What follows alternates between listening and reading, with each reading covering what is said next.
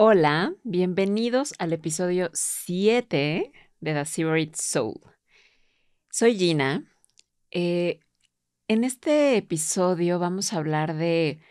Seguramente todos hemos sentido en algún momento de nuestras vidas la necesidad de hacer una pausa, de detenernos, de hacer algo que nos conecte más con el alma, de alejarnos un poco de la vida cotidiana, del estrés, de conectar más con la naturaleza y con todas aquellas cosas que llenan todos nuestros sentidos de emoción, de alegría, eh, para resetearnos y poder volver a la vida más inspirados y mejor.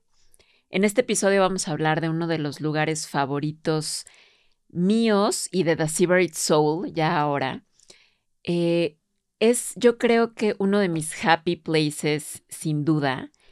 Es una playa que está cerca de Puerto Escondido, como 45 minutos de Puerto Escondido, que se llama Punta Pájaros. Fue, es y será un lugar en donde me he sentido muy feliz, muy plena, muy arraigada conmigo y con la naturaleza y ahorita van a ver por qué.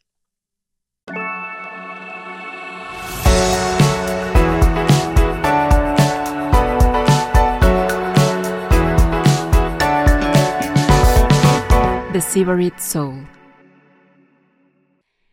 Y bueno, ya les dije eh, que es un lugar que está muy cerca de Puerto Escondido. Pueden llegar en avión desde la Ciudad de México, desde a Puerto Escondido y luego tomar un taxi o un transporte. Es muy bueno tener como un taxi contacto del hotel también, porque no es fácil a veces conseguir taxi en Puerto Escondido. Y de ahí son 40, 50 minutos, porque afortunadamente hay todavía un camino de terracería, como de 10 minutitos, 8 minutitos, para llegar.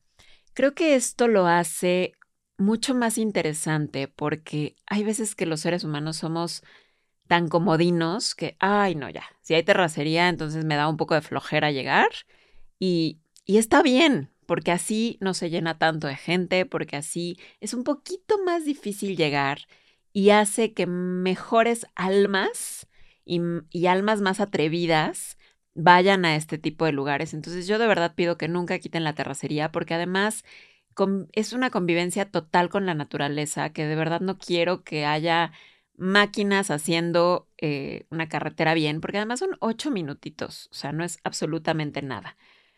Este lugar de verdad tiene todo lo que un alma sibarita necesita para ser feliz. Todo. Hoteles increíbles, comida deliciosa, playas espectaculares y que además están vírgenes por completo. Eh, las, las personas tienen un alma súper bonita, tiene arte, tiene yoga, tiene meditación, tiene masajes, tiene absolutamente todo lo que un sibarita necesita en su vida. La primera vez que fui fue en el 2021 la pandemia todavía estaba, fue febrero del 2021, entonces todavía se sentía la cosa fea, pero a mí ya me urgía ver el mar. Para mí el mar es lo más bonito que existe en mi vida y ya tenía una necesidad real de salir, de ver el mar, pero todavía me daba miedo estar con mucha gente y así. Entonces, de pronto en Instagram me salió este hotel que se llama Punta Pájaros así se llama como el lugar, que está en la orilla del mar. Todas las habitaciones tienen alberca privada. El restaurante, todo, todos son palapas, todo es abierto. Entonces, la, la villa literalmente son nada más como puertas corredizas en donde las abres y toda la villa está rodeada de naturaleza, de selva, de mar. Entonces creo que era el lugar ideal para romper este miedo de volver a viajar, de volver a salir después de la pandemia, o bueno, durante la pandemia todavía. Y cuando llegué fue amor a primera vista. Dije, este realmente ya se convirtió inmediatamente en un en uno de mis destinos favoritos. Y así que cuando lo encontré, dije, esto ya se va a quedar en mi alma para siempre. Y todos ustedes que nos han estado siguiendo por este podcast y en nuestras redes sociales, saben que tenemos una serie de, de varias cosas a las que les llamamos joyas ocultas. Para mí, Punta Pájaros es una joya oculta ya por sí sola. Y además de todo, tiene muchas joyas ocultas dentro de este pequeñísimo pedazo del planeta Tierra. O sea, es una bahía muy corta, pero tiene unas joyas espectaculares que ahorita les voy a contar más. Eh, lo que más me gusta de este lugar es que solo hay tres hoteles muy pequeños. Todos conviven por completo con la naturaleza. No hay aires acondicionados porque buscan también un tema ecológico, de sustentabilidad. La mayor parte de los productos que se venden en los restaurantes vienen de, de productores muy locales eh, o algunas, algunos son incluso autosustentables. Eh, hay solamente 39 habitaciones en los hoteles. O sea, los hoteles tienen muy poquititas habitaciones. El que más tiene es el hotel escondido. Luego el hotel terrestre, que también ya me quedé ahí y es un espectáculo impresionante. Y el más chiquitito es Punta Pájaros, que es donde me quedé la primera vez que fui, que solo tiene nueve villas, ocho villas. Hay también unos Airbnbs que la próxima vez que vaya seguramente me voy a quedar en uno de esos Airbnbs porque son una belleza increíble, pero también son poquitos. Entonces, al ser pocas habitaciones, las playas están muy vacías, el lugar está vacío. Llega gente de Puerto Escondido, evidentemente, y de Huatulco y de otras playas cercanas, a descubrir las demás joyas, pero la gente que se queda ahí, pues al final no pasa de 150 personas a lo mucho en temporada alta. Pero yo las veces que he ido, de verdad, les puedo decir que te puedes tirar en la playa y dos o tres horas y ves tres o cuatro personas pasar. Yo he tenido caminatas por la bahía en donde no ves a nadie, solo escuchas el sonido del mar y ves volar a los pájaros. Eso es todo lo que hay. Entonces, cuando realmente necesitas desconectarte de la vida y conectar con la naturaleza, creo que es un lugar espectacular que además está muy cerca de nosotros. La segunda joya, porque estos hoteles ya de por sí son una joya, entonces, la segunda joya es, híjole, yo creo que uno de mis restaurantes favoritos en el mundo. Eh, yo creo que ya la gente está cansada de que les hable de este lugar, porque todo el tiempo estoy hablando de ese lugar, todo el tiempo estoy hablando del chef, todo el tiempo estoy hablando de lo hermoso que es.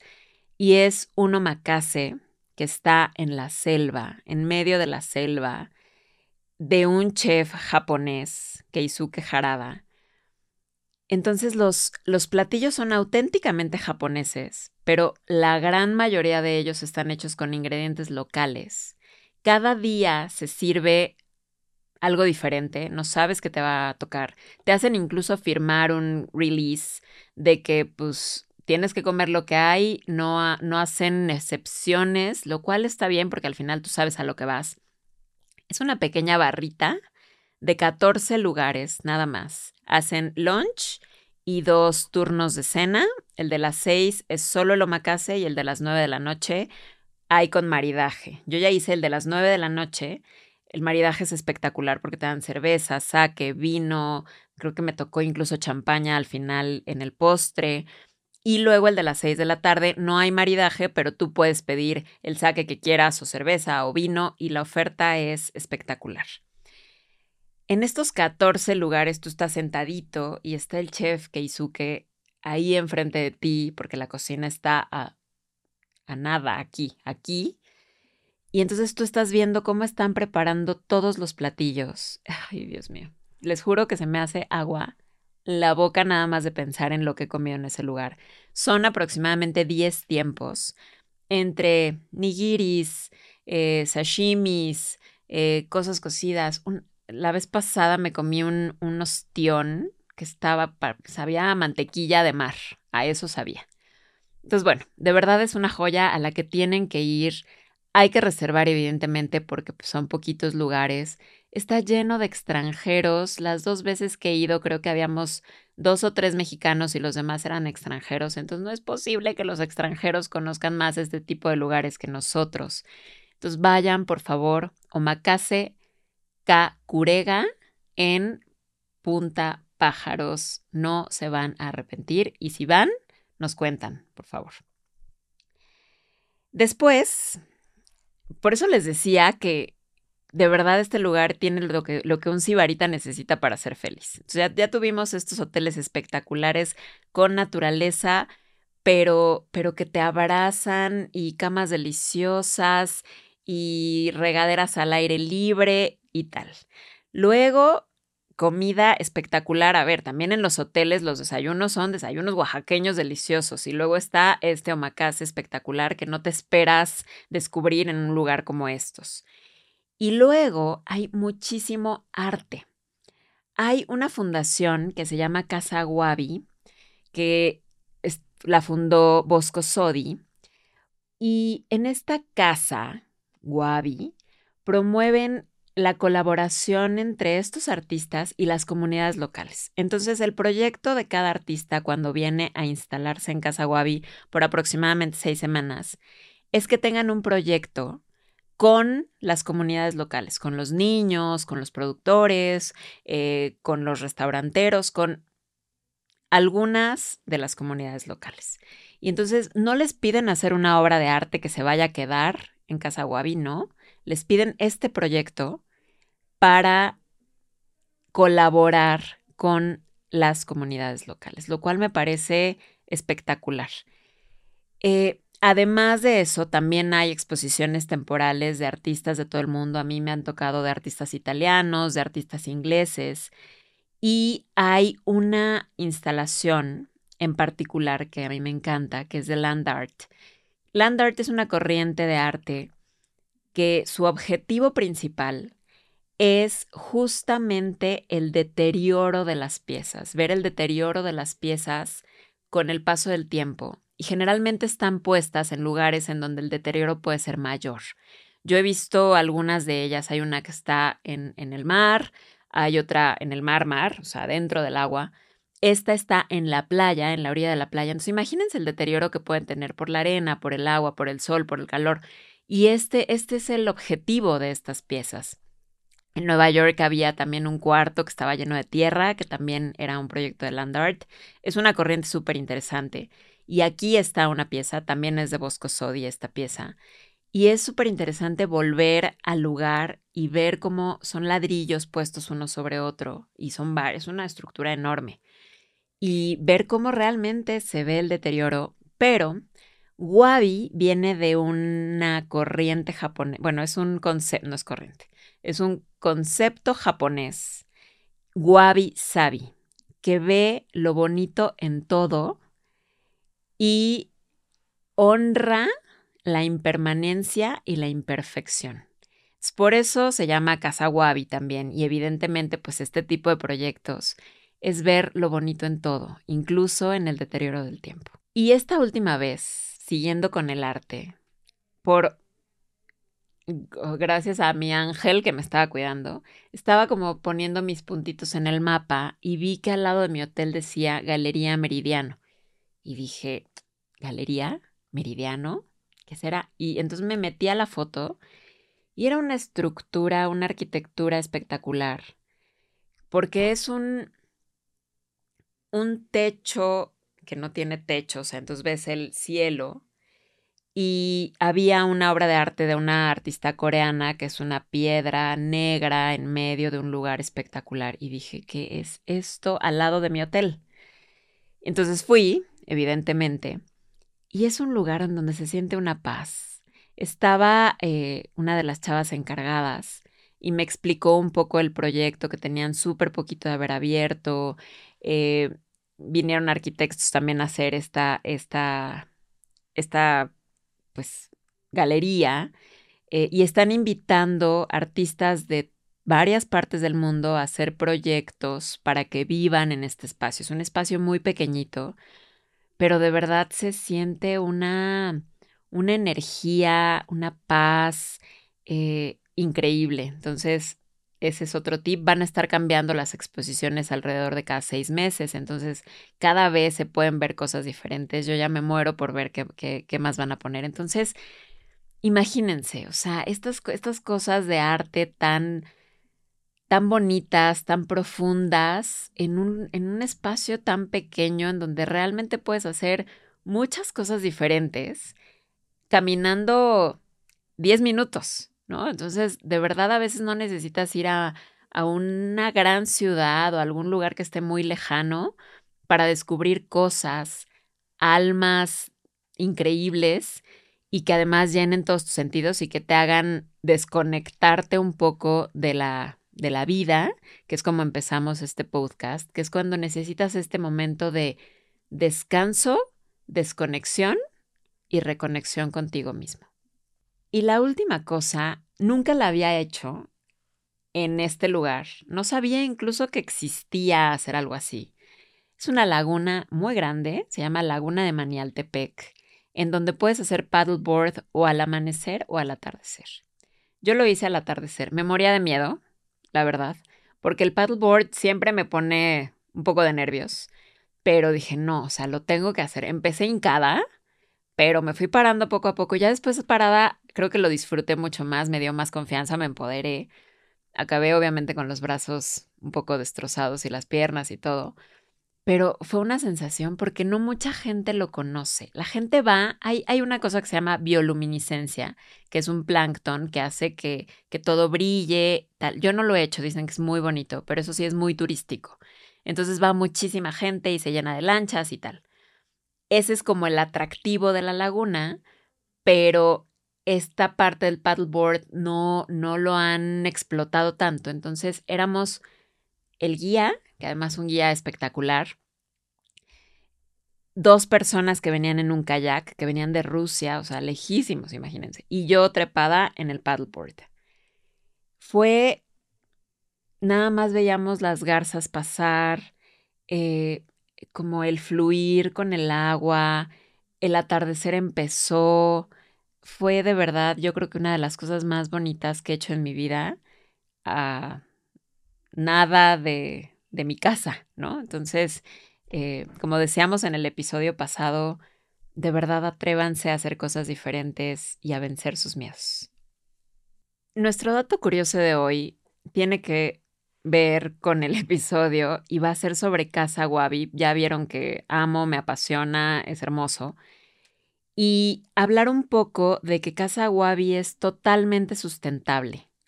Ellos eh, tienen sus propios cultivos, sus ah, crían aves de corral, entonces todo lo que comen los artistas que vienen y la gente que vive ahí y los guías que hacen las, las visitas guiadas eh, de, de toda la fundación son sustentables. Todo, absolutamente todo bien ahí. Tienen un, jardín de plantas medicinales, comestibles, las aves de corral, tienen chivitos.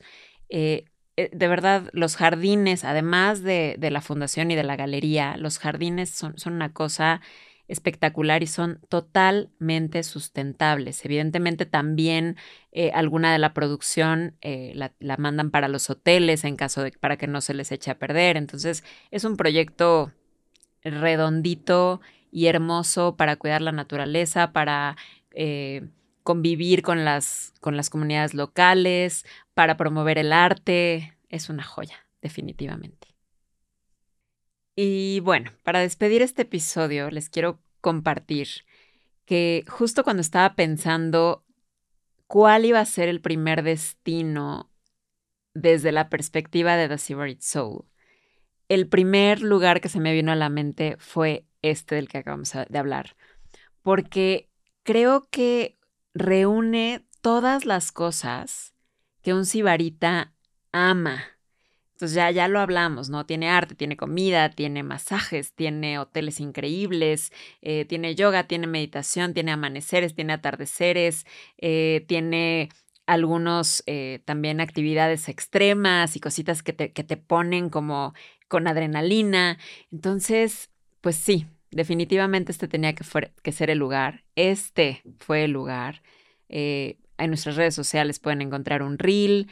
Eh, ah, va a haber un blog también en nuestro sitio web. Entonces, eh, bueno, esto es lo que les quería compartir porque realmente es un lugar que, que para cualquier alma sibarita debe de ser un must para ir.